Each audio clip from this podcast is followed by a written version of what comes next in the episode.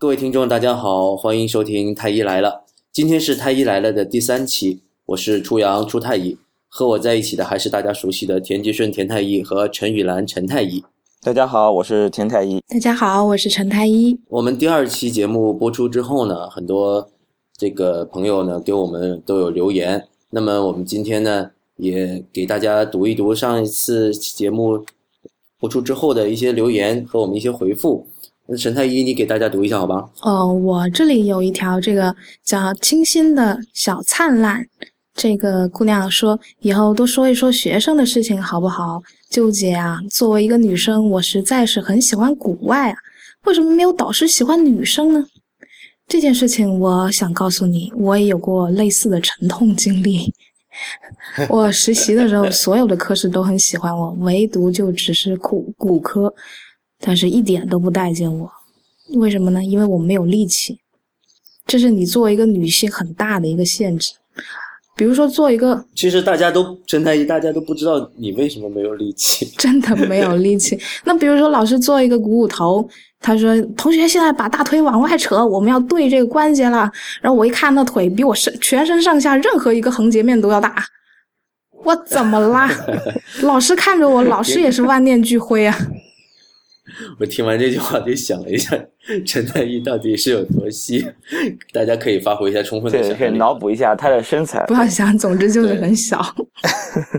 任何一个横截面，任何一个横截面都不如一个患者的大腿粗。对，呃，但是可以可以练练哑铃嘛？我就有同学女生练练哑铃，但不是那种郑多燕那种哑铃操啊，你真的是要练哑铃。啊，就是那种力量训练，把练出肌肉块来。不要再纠结这件事情，快点念吧。啊，好，那我再给大家读一个，就是说，呃，有一位在新浪微博给我们留言的一个听众叫做沿途遇见。那这位听众呢，他因为他留他留言很长，我就没有我就不详细读了。但是呢，他大概就是问了一下关于我们这个医疗保险的话题。呃，我们都是医生，但是呢，对这个医疗保险多多少少有一些了解。可是呢，我们毕竟不是专业搞这个医疗保险的，所以呢，这里面的很多问题呢，我们也答不上来。再一个呢，就是全国各地的这个医保政策啊，也都不一样，所以呢，我们这样答起来其实没有什么特别的意义。所以呢，呃，有机会我们可以请一些。跟医保相关专业的人士来做嘉宾的时候呢，给大家讲一讲这个医疗保险相关的话题。那这期节目呢，就先不讲这个了。第三期我们讲什么呢？今天呢是十月七号，周二。很多听众朋友问我们说，新一期节目什么时候上线啊？那今天呢就告诉大家，太医来了呢，我们这个节目每周一期，每周二更新啊，每周二更新，大家记住了吗？嗯，而且今天也是这个国庆长假最后一天了啊！明天大家就要重新呃返回到工作岗位上，大家现在心情怎么样？是很难过呢，还是很难过呢？还是很难过呢？很难过，反正就是很难过。对，反正我是已经上班已经上了两天了啊。那个我知道还有很多同行国庆不光上班也提前了，而且这个。还要期间还要有值班，所以说要给各位同行啊，在假期里面还要值班的同行说一句，大家都苦逼了。陈太医，你这个假期苦逼了？我觉得值班不算什么，比较苦逼的是因为国庆是结婚的高峰期，所以我封出去好多个红包，这件事情很苦啊。我靠，我觉得其实值班还是挺苦逼的。为什么呢？就是别人都在休息的时候，然后尤其是你自己的家人都在休息的时候，你还在值班。你的朋友想来找你玩，结果你值班。以前我记得，呃，我听某位医生讲过，就是说，如果能换他在这个这个国庆假期不值班的话，他愿意花一千块钱都可以。可见是那种心情是有多迫切。可是你花一千块钱打个封包给别人结婚，也未必见得你哪天就不值班呀。那对啊，那我宁愿我宁愿这一千块钱换我一个不值班儿，啊，好，既然是那个国庆假期呢，咱们就不聊太沉重的话题，值班这个话题以后我们再聊，越越聊越沉重，越聊全都是眼泪。那么既然是过节呢，我们就聊点轻松的话题，我们聊一聊医院里面的爱情。那这个陈太医这种啊风花雪月的话题，你最拿手了。这有什么呀？这一般人，哎。总是以为好像医生都跟护士结婚了，要么就跟女医生结婚了。我不知道你们跟护士结婚了吗？没有。我我我也没有，我老婆也就不是不是医疗行业的。嗯，那为什么大家会有这样的一个一个这个这种误解呢？或者说有这样的一个看法？确实，医生都是娶护士是，好像是不少吧？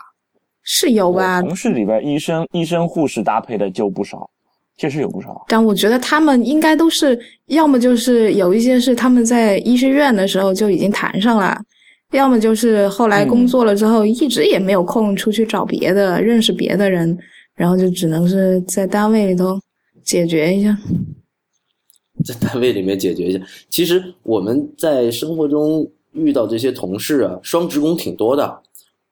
所谓的双职工，我们我给大家解释一下，要么就是医生跟医生结婚了。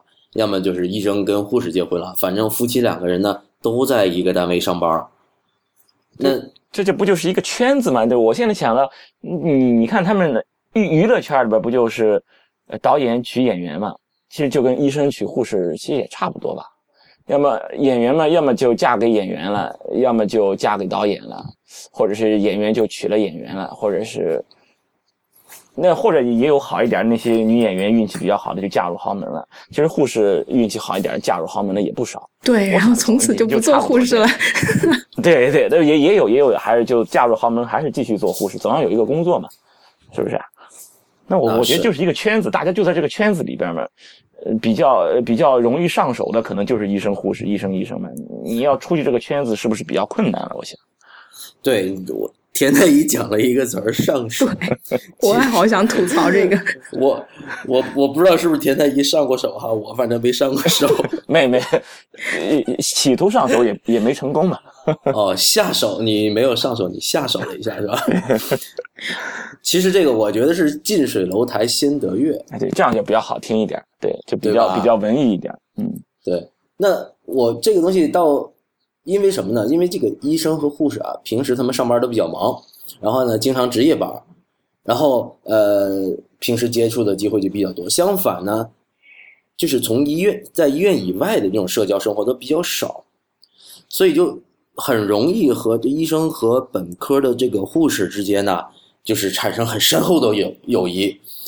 那这种深厚的友谊，如果在一直一起搭一个夜班，你帮我呃买个饭。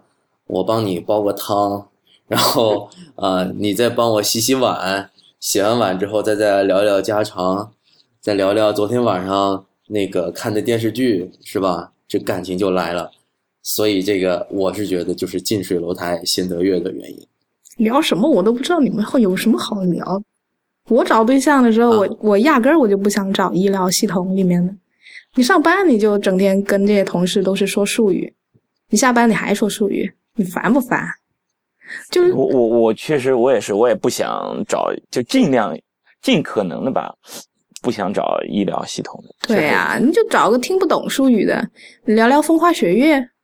你别别跟我讲前列腺液。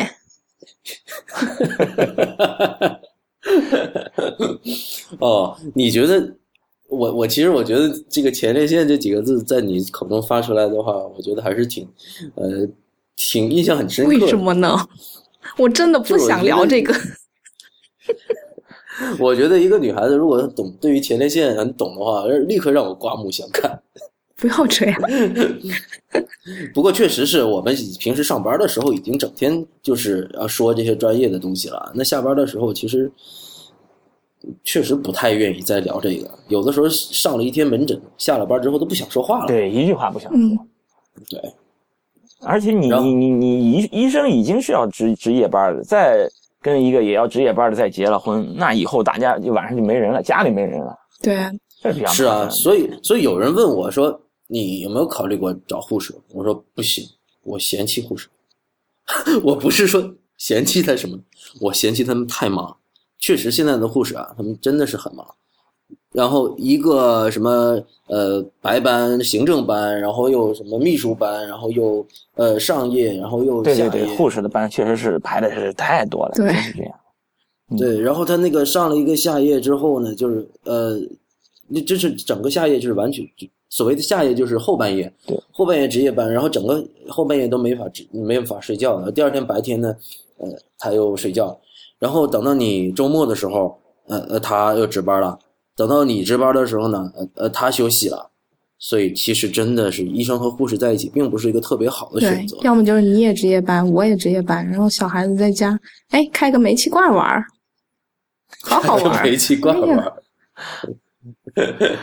所以其实医生和护士结婚，我觉得有的时候呢，当然是是日久生情。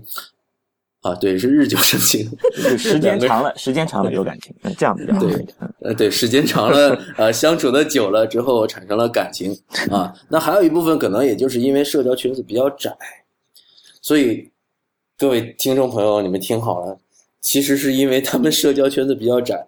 如果你们啊看上了哪个年轻的、很帅的那个外科医生啊，或者看到了。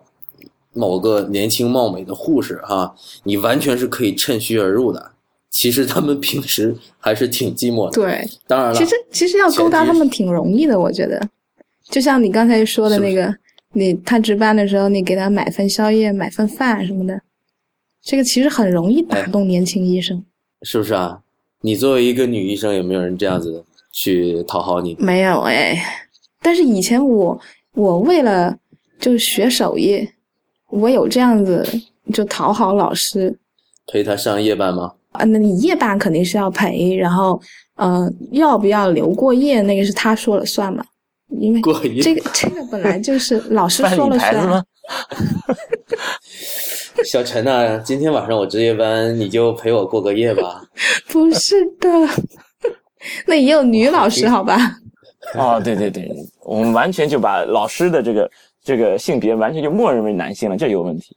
我那时候也有过，就是搞了个乌龙的，就是遇到男老师，然后我还是一贯的，就是想想说我讨好一下他，然后说不定他教我一些东西，然后一一贯的，就是早餐也是买的，然后啊中午打饭也是很积极的，然后值夜班我肯定也是去的，去但是就不过夜，因为那也是个外科的科室。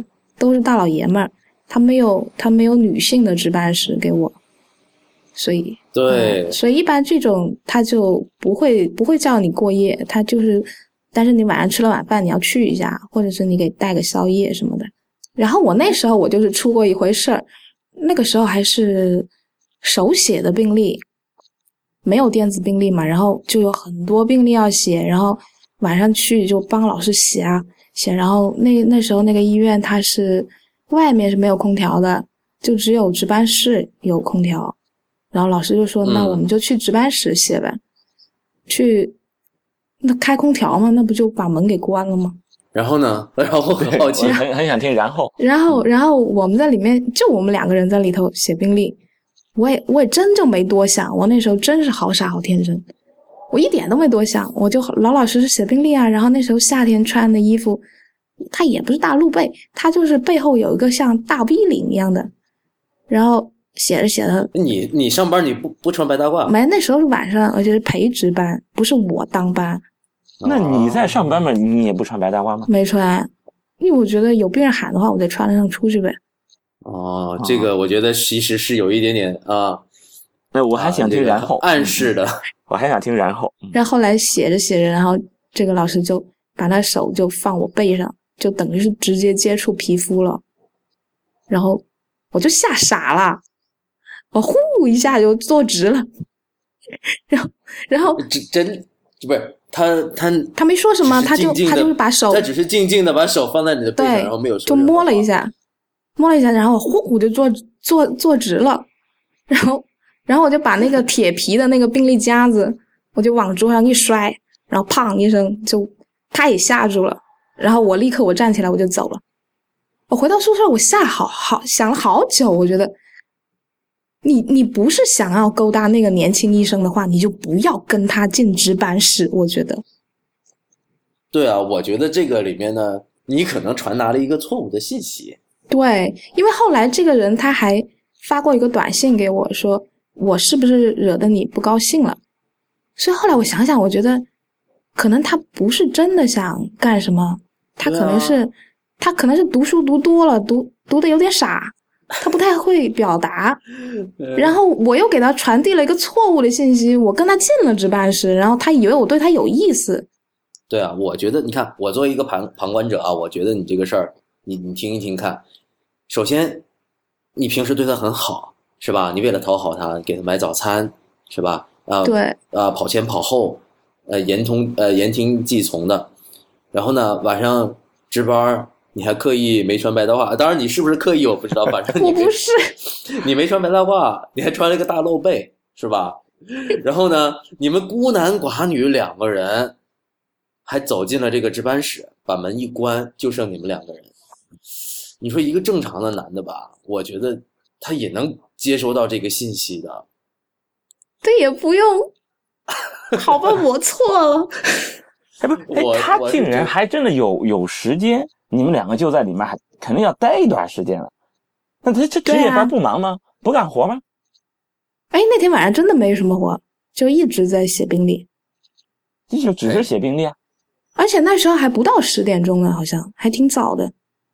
是田太医，不是不是每一个科室都像你们产科一样，从值值班从早忙到晚的。值班室，产科值班室，值班室就是睡觉的地方，真的就是睡觉的地方。而且我们值班室也没有你说什么男值班室、女值班室，就是一个值班室，医生值班室。不是也没有但你们都睡一块儿也不写医生值班，名字就叫值班室，三个字儿值班室，就是谁想睡谁进去睡嘛。哎，你们医生护士都可以进去睡？那当然了，都可以进去睡。你困了，你不就进去睡吗？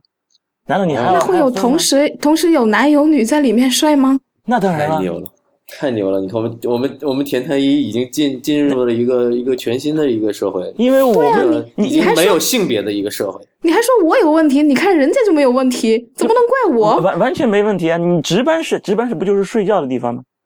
就是睡觉，就是这个睡觉，不是那个，就是阿 Q 跟 跟跟吴吴妈说啊，我要跟你困觉，那那不是那个睡觉的意思，就是睡觉，sleep，就是就只是睡觉。不过你们医院也太小气了。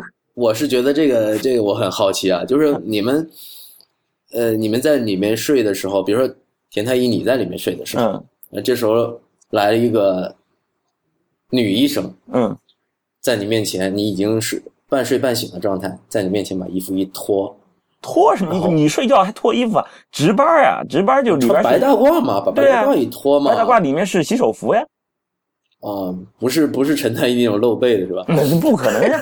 你想想，在产房，产房里边那就是那就是随时要要要上战场一样的，就是就抓起来，就你跳起来可以马上就就能上台的那种状态。所以说里面就是洗手服，外面是白大褂，里面是洗手服呀。所以很有可能他们值班室共用，但是没有出问题，是因为他们实在太忙了，没有时间出问题。没时间，也没体力。你有机会肯定先睡觉。我是觉得他们已经是没什么性别的概念了。性别概念还是有的。我就记得那个以前那个田金顺你写那个答案里面就说，就是你们同事对你老婆的那个生理周期都了如指掌，也不是，今天也也不是就针对我老婆，你今天是互相之间的吧？应该。互相都知道。哎，今天今天那谁排卵是不是？对你是不是今天赶快回家干活去了？，这这个也是就是备孕期的这些，嗯，大家会比较比较关心一下了。啊，你你你这是，比如说你老婆，哎，最近是不是要要排卵了？就抓紧快抓紧回家吧，回去吧。抓紧 好肉麻，还可以以这种情况早退。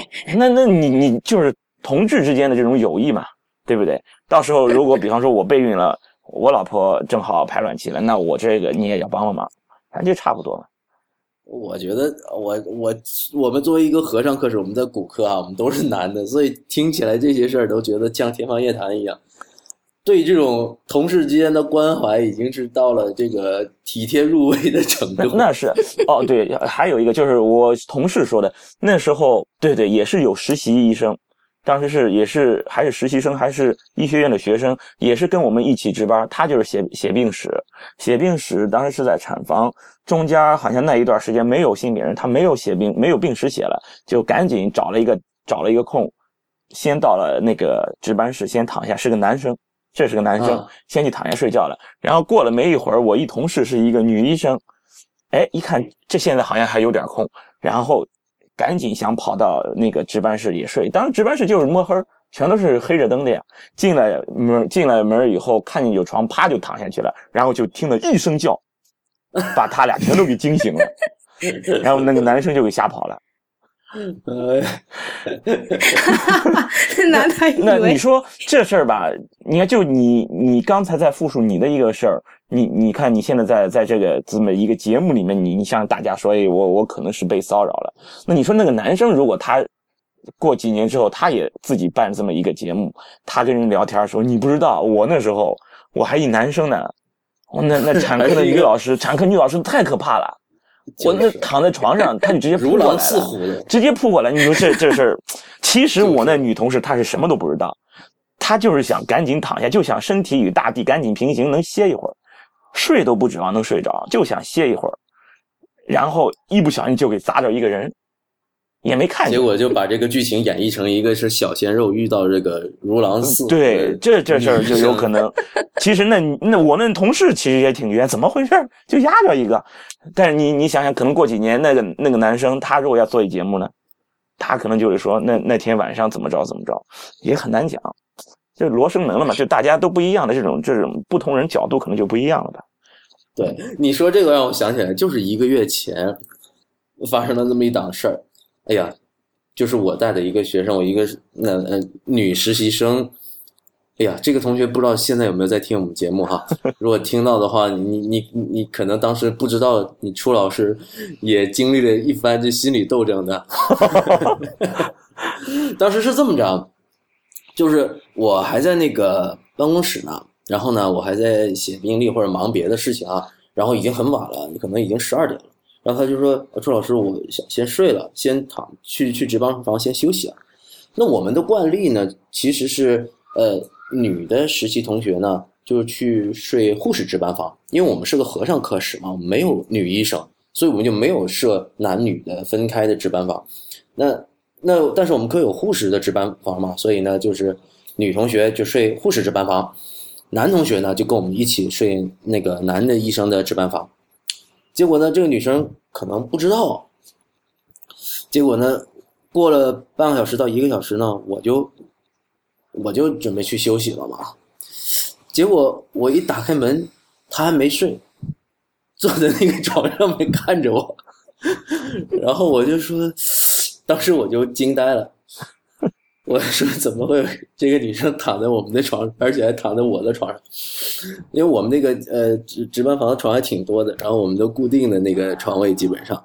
我一看她躺在我那个床上，当时我心里面经历了一番这思想斗争，你我想你斗争什么想出了各种可能性，他觉得应该是她不知道这个规矩，然后我还问他，我说：“同学，你，你你你要真的要睡这个值班房吗？”他说：“啊，可以啊。”我说：“这个我们是男医生值班房。”他说：“哦，这样子啊，那个，要不老师你睡那张床？” 你刚才我打呼噜。然后，然后我又我又我的那个又惊呆了一次，我也没想到现在这个这个同学这个比我看得开，不是看得开，是实习的时候真的很很天真的，一点都没有觉得老师可能会对我怎么样。哎，你进门难道是灯是开着的吗？不睡觉吗？灯是开着的，然后也没有锁门，我就一拧门就开了。啊，对啊，然后我就想，哎呀，那他这么说，他说朱老师，要不然你睡那张床，就睡他隔壁那张床。那我说，哎，这好不好啊？然后你想想，你，这我我怕人在背后指指点点啊。再一个，我也不知道自己定力是不是那么强，是吧？对，这是关键，这其实这是关键。对啊，这我也从来没遇到过这种事儿，不像田太医他们 男女 男女习惯了呀都睡已经习惯了我还没习惯呢，是吧？我当时呢犹豫了那么几秒钟，最后我还是说，要不然你还是睡护士值班房吧。哦，这时候他说，哦，那个我这都已经那什么了，哎呀，然后我赶快退出来，然后他再收拾收拾东西，再换了一个值班房。哎呀，说不定人家好失望哟。对，你看，你看，你怎么不知道他当时我要真的睡了，第二天整个医院传的满城风雨，说我把某谁谁生怎么怎么怎么样了。你能不能睡到第二天还是一回事儿呢？说不定你进去半个小时，护士就来喊你出来啦，有事儿啦，病人喊啦，然后你名声也坏了，事儿也没办成。你说办什么事儿？你说，你给我说清楚，啊，我保证不打啊我。说什么了？就是睡觉了，就是睡觉。半个小时，你看肯定睡不着呢，还对不对？啊就是，其实确实，我后我当时真是经经过了一番激激烈的这个思想斗争。你说万一我就跟他睡了啊？不是，不是跟他睡了，就在就是同一个值班室，跟他在一个值班房睡了。对，那么半夜起来，如果真的是叫来了一个急诊，那护士叫我起来，我跟他鱼贯而出在这值班房里面，你说我们科护士怎么看我？对呀、这还是因为你们没有先例。你像我们这儿鱼贯而出，就太那正常了，对，太正常，那太正常了。主要是你们鱼贯而出好多个，啊，对，这倒是有可能，对，这倒有可能。一看陈呃田太医出来，背后跟了三个小女孩，对，都边走边戴帽子、理头发那种啊。然后有我就是想你们你们妇产科那些那患者家属啊，嗯，在那门口一看，他心里一定想：哎呦，贵圈真乱。他他们不知道我们是，就他们在外面看不到值班室这几个字儿。医生，哦那就是因为我们看着的值班室那是在只能看着田太医衣衫褴褛啊，没没没，头发凌乱的洗手服呀，穿着洗手服啊。然后头发非常乱，乱成一团糟，然后然后一边出一边在那系扣子，然后后面没有扣子没有扣子跟着几个没有扣子万能的洗手服对没有嗯扣子外科洗手服是没有扣子他外面套了一个白大褂嘛，让他穿白大褂，白大褂都是跟着几个豁开的不用小妹子不用系扣子穿衣服，嗯，呃，笑死。那个，哎，那你们有没有考虑过，如果说这个我们真的是选择了一个医务工作者做我们的这个伴侣，到底会不会有什么弊端呢，或者怎么样？有啊，那有没有优点呢？优点，优点我觉得就是你讲术语的时候不需要解释。两个人业务沟通更顺畅是吗？对，我有一同事，就是他跟他爱人是本来读医大的时候就是同学嘛，然后后来他们现在基本上讲话还还是那个样子，而且还互相鄙视，互相促进进步。就是你看你最近看看文献又看的少了吧？妈妈去给小朋友听听一下心肺，因为小朋友睡着了，妈妈就听一下心肺，然后说：“哎，有罗音啊！”立刻的把这个喷雾的这个这个雾化器都都扛出来了。然后爸爸也去听一下，说：“这哪叫罗音？这打呼噜！你会不会看？你还医生？然后两个人互相鄙视。对，这也比也也比较逗，这也是比较逗。以前有有有朋友跟我说，就是说，哇，你们这个当医生的，你看有固定的值夜班的时间，有一个固定的周期，是吧？嗯，比如说这个，哎呀，那楚医生你这一一去上夜班，是吧？如果有人想趁虚而入，非常容易啊。是哦，他可以就等着，他知道你这一天肯定就是上夜班的，他就等着你去上夜班的时候，啊，他就去找一下初嫂啊，哎，扫个地啊，煲个汤啊，哎呀，太容易了。你陈太医，你也别这么说我，是吧？你当值夜班的时候，那你那个哈，李先生嘛，是吧？这里对你的先生，你的先生是吧？就有时间去搞搞震了。不知道，要这么说的话，我还是我还是赶紧去做一个校医算了。是吧？所以一值班啊，就有这么多事儿。其实你不不做医生不值班，你你其他工种，你比方说也要出个差，都一样，都一样。他如果要想要真的想搞搞震，他总能找着机会，找机会还找不着吗？如果机会都找不着，那你也配出轨是吧？对，嗯其实真的是差不多，这种发生的几率都差不多。你说哪个哪个职业，哪一个工作工种是吧？对，都有说大家有这个呃出轨的啊，什么小三儿啊，或者之类的事儿都有。那医院里面也有这个，但是我觉得这个并不是说医院特别乱，是吧？医呃这个好像医生和护士之间整天是一种非常淫乱的关系，从来都不是的啊，从来都不是。不是的，如果有的选的话，我觉得其实真的不是一个首选，因为太忙了。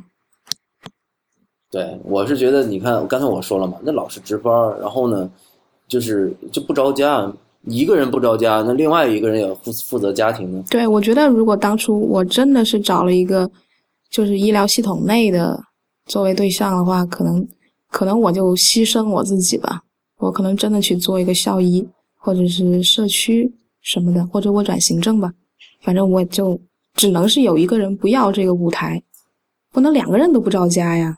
嗯，对，所以说为了为了这个家庭的话，还是很多人都会选择牺牲。那么我倒也觉得那些呃双职工们也就辛苦了。对，而且如果说啊、各位听众有谁家属是医疗系统的人的话，也请多多担待，多多包容，因为他们真的是很忙，或者是而且还有也还有那种单身的，那么也可以考虑一下医疗系统的人，这可以拯救一下把大家水深火热之中拯救出来，这样也不至于再造就更多的这种双职工，对不对？对，所以呢，其实我给大家提供一个诀窍，哇，又爆料。其实你看，比如说你陪着你自己的朋友，陪着你的家人去看病的时候，是吧？你看着哪个未婚的医生啊、护士啊，是吧？你还是可以勇敢的去追求的嘛，是不是？哎，这要看对方是不是有家室的哟。你要是遇到有家室的，这不成小三了吗？呃，而且而且，我跟你讲，呃，医生处理这个小三儿的事件啊，可以很血腥的。我跟你们讲一个故事吧。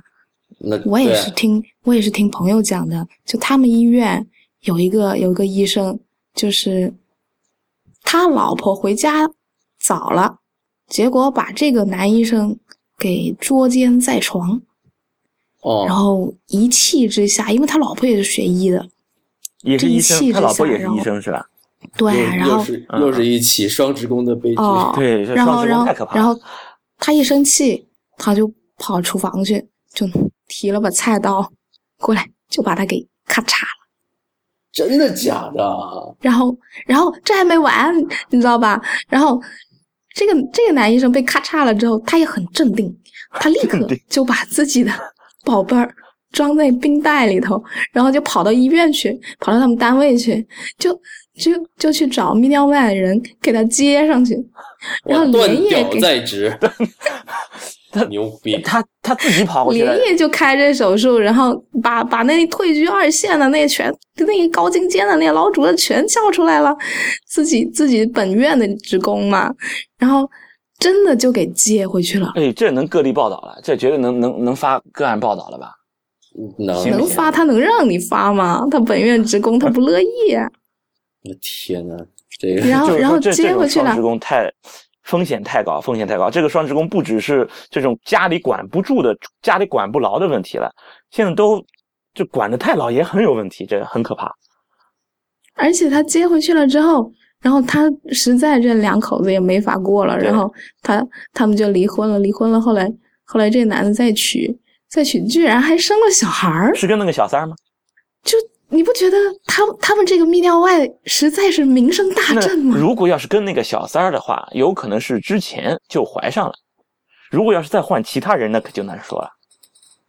好像我听我朋友说的是有一段时间，从产科专科角度分析了一下这个案例。不过也有可能吧。总之这是一个听来的故事，但是我听当时我听的时候是有很多细节，我觉得十分靠谱，应该是真的。咦，好血腥哦！我都嗯没、还没说血腥的，你怕什么呀？那你说血腥的？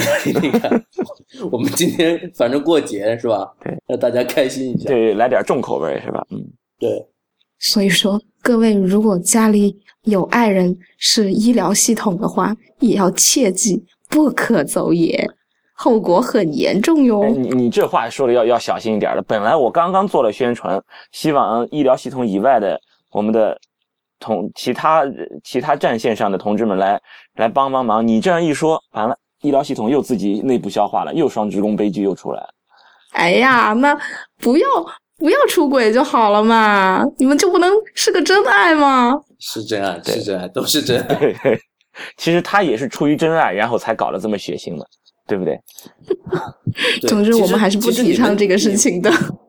我觉得医学生还是有个共共同的一个性格特征的，我觉得，因为他们就是平时还是整个的这个价值观啊、世界观相对保守一点，对，应该是的，对。是吧？我们平时在在读书的时候，我们就感觉到，是吧？医学院的学生就是相对保守一点的。现在大学生出去同居开房的很多，但是医学生就相对少一些。忙，上学的时候就开始忙，没工夫，没没时间风花雪月，开房都没空。对，还有点怕传染病。那那是你是做这个专科的，你特别留意这个点。然后我是觉得，确实他们这个呃都比较老实。然后呢，在上班的期间呢，就是呃就忙于工作。下了班呢，也就是业余生活也没有那么丰富，也不像有些人他可能出去唱唱 K 啊、蹦蹦迪啊，然后这个跟朋友有什么聚会啊什么，其实都比较简单，生活都特别简单。大家回忆一下自己的这个成长的经历，是不是都是这样的？我觉得我很简单。对啊，所以其实找这个关于外界对于这个医疗圈子里面那些。那些过度的猜想，我觉得真的就是其实是没有必要的。其实真正的这个行业不仅说是不淫乱，而且其实还很保守。发生像刚才陈太医说那种事儿的，毕竟是少数，那都是属于呃那个倒霉，对吧？对，我知道，那属于传奇，我觉得。那那真真是传奇。我们今天就是也是都拿来这个作为。饭后的谈资来谈一谈而已。我都不知道为什么人生会变成这样。啊，那好，我们今天的那个节目呢，大概就讲这么多。今天呢，我们讲了这个呃，医生的和护士们的这风花雪月的事儿。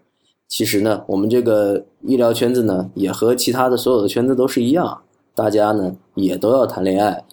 嗯，也有出轨的，但毕竟都是少数啊。